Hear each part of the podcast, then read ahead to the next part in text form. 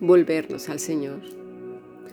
Como decíamos anteriormente, a Dios le gusta que pensemos y nos hagamos cuestionamientos en cuanto a nosotros mismos con relación a Él, porque de esa manera llevamos nuestro corazón a sus pies.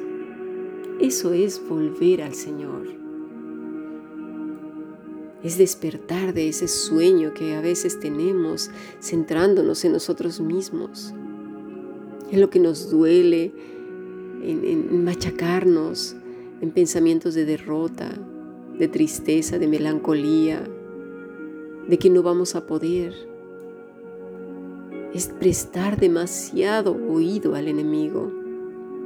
De verdad que a veces creo que, que el mismo demonio ni siquiera necesita venirnos a susurrar, porque ya estamos tan educados para la derrota, para la pereza, para el fracaso, para el odio, para el resentimiento y la maquinación que lo único que hace es traerse su Coca-Cola y palomitas y ver la función. Solemos ser divertidos para el maligno. Tengamos cuidado. Conquistemos todas esas áreas de nuestro corazón y, volvámonos el ejército de Dios. Fuertes, esforzados y valientes. Hablar con nosotros mismos requiere una disciplina. ¿Cómo puede ser posible que no nos llevemos a la reflexión, podamos hablar con nosotros mismos para la derrota, para la ira, la manipulación, la contienda, y no para la victoria en Cristo? Vamos a ver estos soliloquios que tenía David, por ejemplo. Dice el Salmo 103, Bendice alma mía al Señor y bendiga todo mi ser su santo nombre. Bendice alma mía al Señor y no olvides ninguno de sus beneficios. ¿Te fijas cómo ministra su alma? ¿La ciñe? ¿Le habla? Ese, aquel que dice, ¿a, ¿a dónde vas, corazón mío, alma mía? No te vayas por el camino de la derrota Bendiga todo mi ser su santo nombre. Salmo 91.2. Diré yo a Jehová, esperanza mía, castillo mío, mi Dios, ¿en quién confiaré? ¿Te fijas? Versículo 3. Háblale a tu corazón.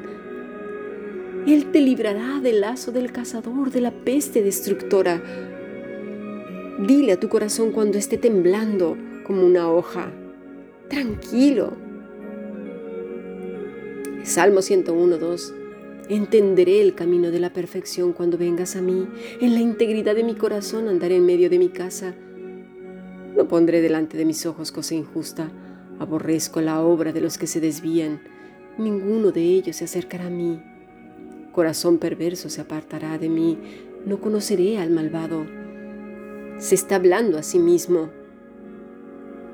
Cuando, cuando vengan esos pensamientos, destructivos, de angustia, de miedo, de, fabricación de cosas y escenas que no han ocurrido, porque para eso somos buenos. Mira lo que me dijo. ¿Viste el tono? Observamos hasta los detalles más pequeños de las personas para flagelarnos. Yo venía tan contento. ¿Y viste los ojos que me puso? ¿Los viste? ¿Viste la mueca que hizo cuando le dije aquella cosa? ¿Lo viste, lo observaste? ¿Cómo es posible que podamos hablarnos así a nosotros mismos y no ministrarnos con la escritura? En ese momento en que nuestro corazón está yéndose por esos derroteros, tenemos que decirle, ¿a dónde vas? Entiende, corazón mío, el camino de la perfección no pondré delante de mis ojos cosa injusta. No solamente escenas, como películas y cosas así. Hay cosas más profundas e invisibles que habitan dentro de nuestra mente. Tú lo sabes. Resentimientos, malos pensamientos, amarguras. Aborrezco la obra de los que se desvían Ninguno de ellos se acercará a mí. A veces los desviados somos nosotros mismos. Nosotros sabemos cuando nuestro corazón anda por ahí saltando de aquí para allá, angustiado corriendo de terror, miedo por todos lados. ¿A que sí? Tenemos que ceñir el entendimiento. Y es así un suma y sigue. Nacemos con nosotros mismos, crecemos y morimos y nunca nos hablamos, nunca conquistamos nuestro corazón para el Señor. Todos los terrenos de ese tu corazón o mi corazón pertenecieron a mil gentes, menos a Él. Solo un trocito quizás. Nunca nos atrevimos a conquistarlo o nunca nos conocimos. Es más, no soportamos a veces estar solos o en silencio porque lo único que escuchamos son amarguras, malos recuerdos, iras, pleitos, confabulaciones, derrota, malos augurios. Se vuelve insoportable nuestra compañía y es así que vamos con toda esa porquería con otras personas a las cuales les recriminamos el por qué no quieren estar con nosotros. Vaya tú, ¿por qué será? La primera persona que debemos conquistar para el Señor es nosotros mismos. Eso genera victoria y seguridad. Proponte conquistar cada territorio de tu vida. Para el Señor, poner la bandera de Cristo en cada área. El Señor va contigo. Habla con Él, sé tenaz, persistente. Cíñete como un hombre, como una mujer valiente. No comiences y enseguida te des por vencida, por vencido. Requiere determinación. Somos el ejército de Dios, fuertes. Es luchar por amor. No tienes que esperar a que surja la chispa o que en el cuerpo lo, lo desees. Ya sabemos que el cuerpo en sí es flojo y caprichoso. Hazlo porque lo tienes que hacer. Mira, pondré un ejemplo. Muchas veces no tenemos deseos de ir a trabajar, ¿verdad? Nos cuesta levantarnos, queremos estar ahí, pero sabemos que necesitamos hacerlo. Es el deber, porque si no pierdes el trabajo. Y así con visitas al médico, entrevistas de trabajo y un montón de cosas. Simplemente cuando iniciamos este podcast, si tienes una cita con un hombre o una mujer con la cual estás enamorado y sabes que es la mujer, el hombre de tu vida, si no asistes a ninguna de esas citas que tienes a la cafetería, a tomar, a leer algo, a tomar un café, lo que sea, lo vas a perder. Es lo mismo. Otro ejemplo, por ejemplo, es la obligación con nuestros hijos. Tenemos que alimentarlos, bañarlos, enseñarles unas normas a las cuales tienen que seguir. No es porque tengamos ganas, es porque lo tenemos que hacer. Cuando hablamos de volver al Señor, es cuando volvemos, perdemos el norte y debemos volver. A veces cuando leemos las escrituras pasamos por alto muchas cosas, pero todo lo que está en ella es importante. Es vital, es armonioso, es palabra de Dios. Shuv, necesitamos volver con un fuerte deseo al punto de partida. Con hambre, clamar, quebrantados, recapacitar. Hay un lamento porque las cosas salieron mal y nos abate que fracasemos en nuestras metas y objetivos. Volvamos, retomemos el camino de la santidad.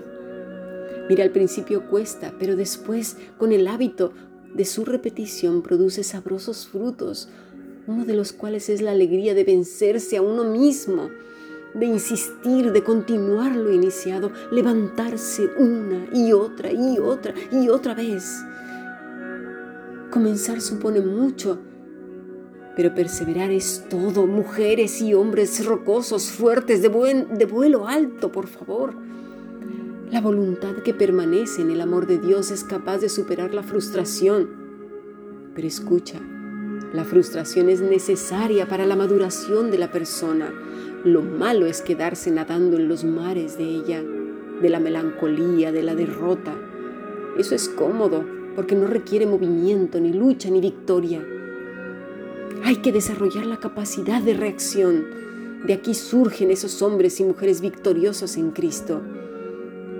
Las personas que trabajamos, por ejemplo yo con, con, con la mente humana, con la psique, como neuropsicóloga o incluso como teóloga. Con las heridas del pasado sabemos que los daños que generan en el corazón del hombre son fuertes. Dios lo sabe. Pero esos son los retos a vencer, los terrenos que hay que conquistar para Cristo. Esfuérzate y sé valiente. Pero tú, Israel, siervo mío eres tú. Jacob, a quien yo escogí, descendencia de Abraham, mi amigo, porque te tomé de los confines de la tierra y de tierras lejanas te llamé y te dije, mi siervo, mi sierva eres tú, te escogí y no te deseché. No temas porque yo estoy contigo, no desmayes porque yo soy tu Dios que te esfuerzo. Siempre te ayudaré, siempre te sustentaré con la diestra de mi justicia. He aquí que todos los que se enojan contra ti serán avergonzados y confundidos. Serán como nada y perecerán los que contienden contigo. Buscarás a los que tienen contienda contigo y no los hallarás. Serán como nada y como cosa que no es. Aquellos que te hacen guerra, porque yo, Jehová tu Dios, quien te sostiene de tu mano derecha, te dice, no temas, yo te ayudo. Conquista tu corazón para Cristo y en cada terreno pon su bandera para el Señor. Sigamos aprendiendo bendiciones.